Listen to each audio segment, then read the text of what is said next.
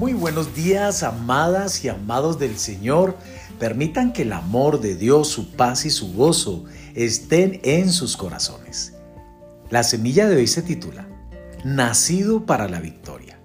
En Juan capítulo 16, verso 33 nos dice, Estas cosas os he hablado para que en mí tengáis paz.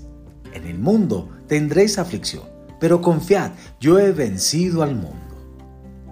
Jesús dijo que mientras vivamos en el mundo tendremos aflicciones, se lo puedo asegurar. Pero usted no solamente está en el mundo, sino también en Cristo. Y eso cambia las cosas.